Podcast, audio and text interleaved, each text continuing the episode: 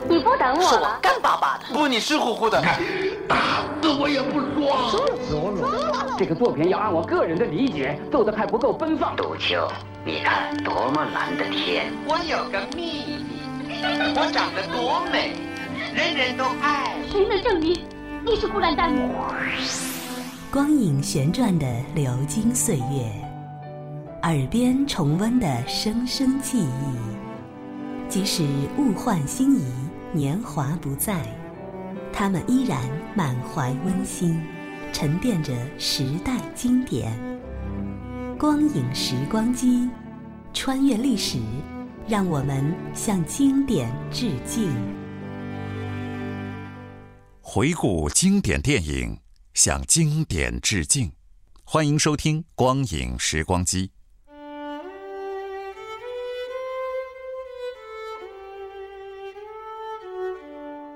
父爱总是那么的沉默不语，却又如大海般深沉而宽广。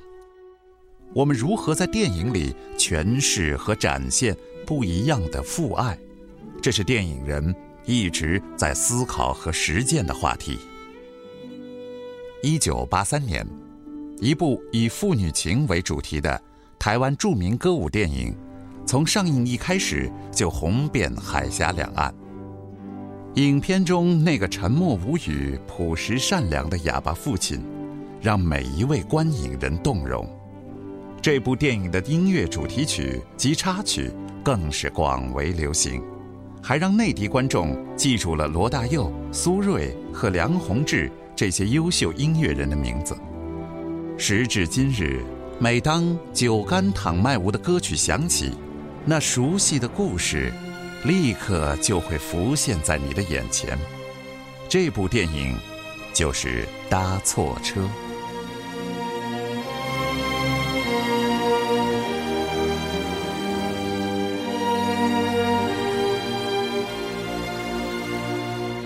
本期的光影时光机，为您带来上映于一九八三年的台湾影片《搭错车》的录音剪辑。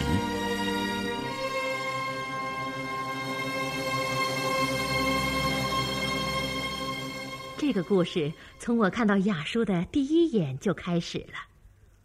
那个时候我才两个月大，被丢弃在路边，理由是什么？没有人能够告诉我。当雅叔把我抱在怀里的时候，我就再也不想离开了，因为他让我觉得温暖、安全，像一个父亲一样，可以信赖一辈子。在我的身上有一个纸条，上面写着：“她叫阿美，收养她的人，妈祖菩萨会保佑你的。可怜人拜上。”我想。这是丢弃我的母亲写的。不过从那个时候起，我就只有一个爸爸雅叔了。雅叔是个收破烂的，他和一个叫芝兰的女人生活在一起。说起来，芝兰也是一个苦命人，他跟了雅叔又是图的啥？雅叔收养了阿美，使得这个本来贫困的家庭。更加难以维持了。雅叔把爱给予了阿美。日子长了，芝兰阿姨也就生气了，一气之下，她就离开了雅叔。那是一个风雨之夜，雅叔痛苦的发现芝兰阿姨走了，他转身要去寻找芝兰阿姨。这个时候，我哭了，哭得很伤心。雅叔猛然收住了脚步，决然的回到屋里，抱住了我。也就是从那个时候起，雅叔的命运就和我的命运完全的联系在一起了。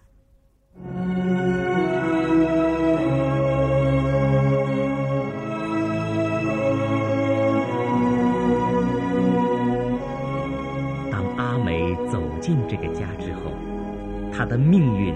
也就随之改变了。他不仅得到了一个温暖的家，而且得到了一个可以信赖一辈子的人。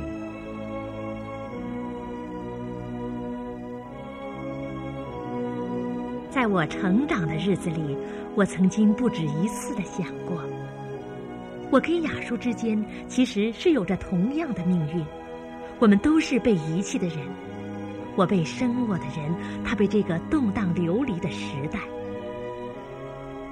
他曾经拥有挚爱的父母、家园、亲人和芝兰阿姨，而转眼之间，除了思念，什么都不存在了。也许，他曾经把我当做自己生命的延续，就像我朦胧未开的心灵中，衷心的把它当成一个至高无上、无法取代的形象一样。然而，这些都不能用言语来表达。阿美和雅叔生活在违章建筑区的简易房里，虽然生活很清苦，但阿美的童年却有许多的欢欣。雅叔，还有邻居满叔一家，都很疼爱阿美。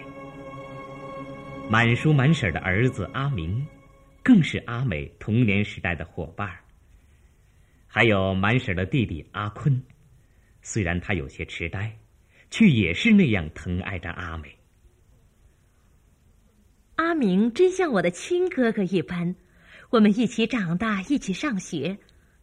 有时候，我跟雅叔一起去收旧瓶子。雅叔虽然不会说话，可他会用小号吹出酒干汤卖无的声音，我也就在一旁跟着喊。哦，顺便说一句，酒干汤卖无就是旧瓶子有的卖嘛的意思。后来，有一些调皮的男孩子跟在我身后喊：“酒干汤卖无。”嘲笑我是收破烂儿家的孩子，这个时候阿明哥总是帮着我。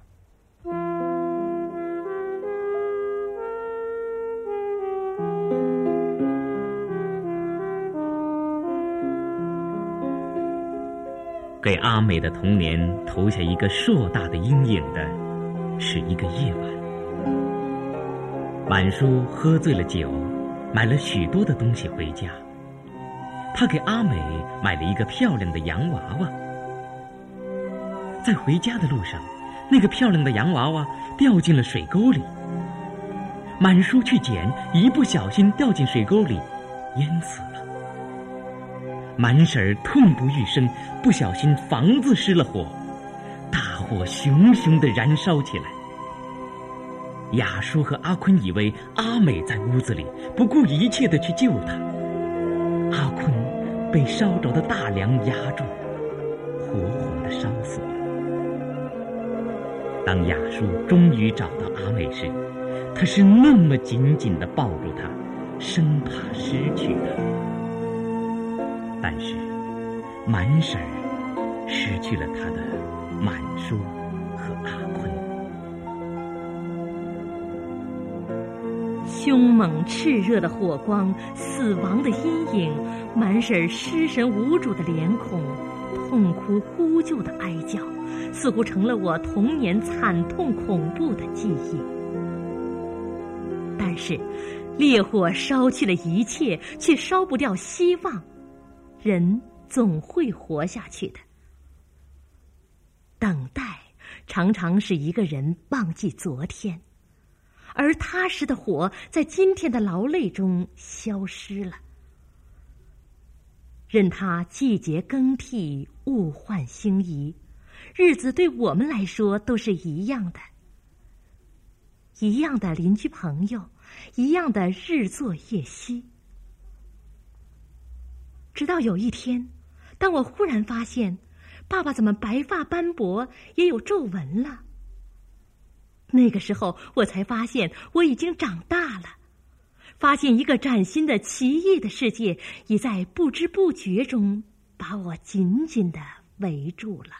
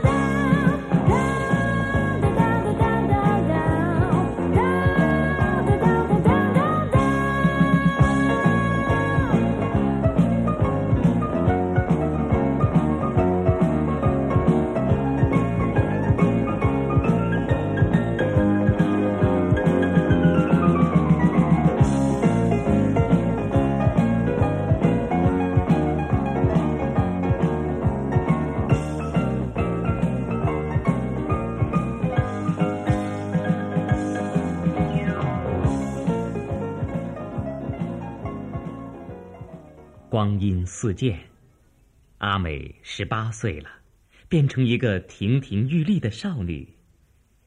在一家餐厅演唱，在第一天的演唱结束后，阿美搭错了车，乘坐作曲家石君迈的汽车回到家里。石君迈是一个颇有才华的青年作曲家。他很欣赏阿美的演唱，同时也毫不留情的指出她演唱上的不足。石君迈是一个热情正直的作曲家，他写了许多优美的新歌，他教给了我许多的新歌，他是我艺术生命中最难忘的人。和他在一起，我感到非常愉快。阿美是一个纯真的姑娘。有如一块未经雕琢的璞玉，在他的身上，石君迈寄予了很大的希望。他要按照他的理想，引导阿美走上艺术的道路。这是两颗年轻的心的撞击，这是两颗心的吻合。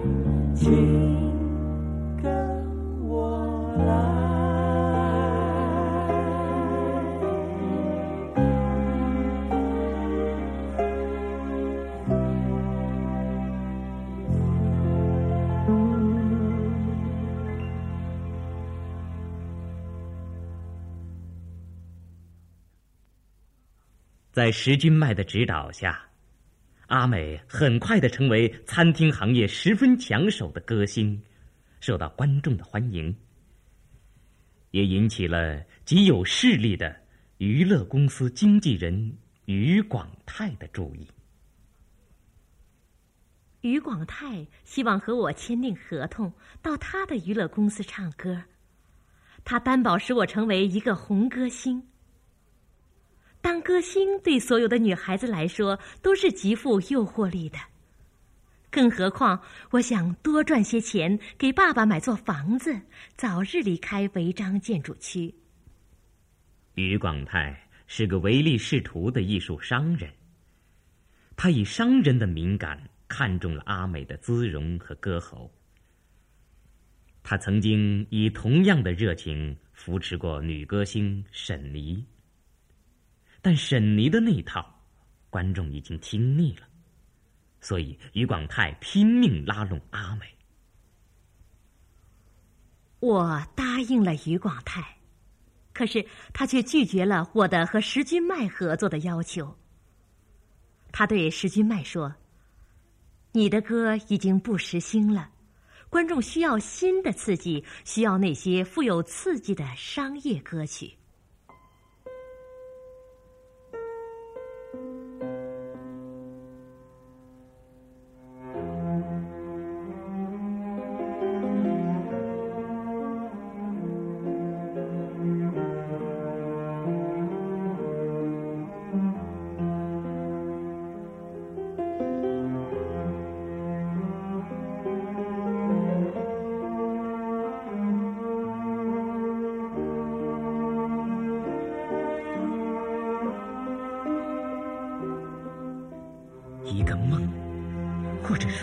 是一个梦的破灭。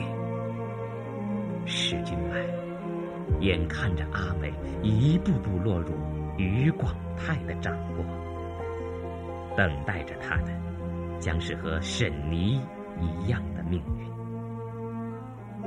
他失望、痛苦，就像见到一个美好的事物被亵渎一样的难受。但是，为了阿美和雅树。他有着难言的苦衷，违心的同意阿美进入娱乐公司。和石君迈的分离使我深感痛楚。从此，我开始了演唱的生涯。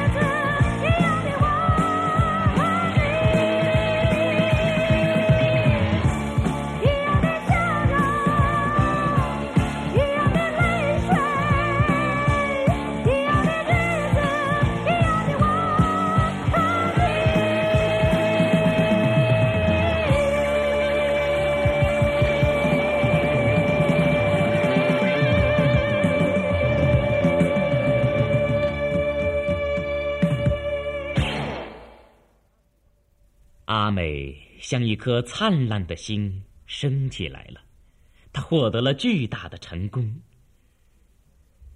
可是，一个大歌星出生在平民家庭，对于某一部分人来说，未免是太不可思议了。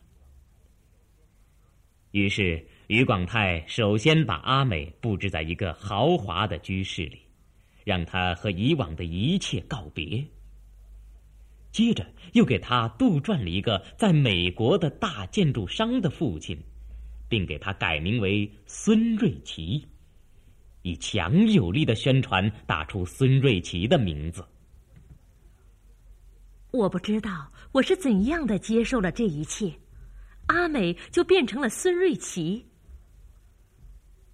因为繁忙的排练和演出，我已经很久没有回家了。我很思念爸爸雅叔，他是那么的疼爱我，从来没有责怪过我。要是他知道我已成了著名的歌星，他一定会很高兴的。由于长久的思念还有忧虑，雅叔的身体大不如以前了。他感到了阿美和他之间，似乎有了一条无形的鸿沟。邻居们也在纷纷议论阿美，特别是阿明这个阿美童年时的小伙伴儿。也许是因为他对阿美怀着那么深切的情感，也许是社会上被玩弄的女歌星实在是太多了。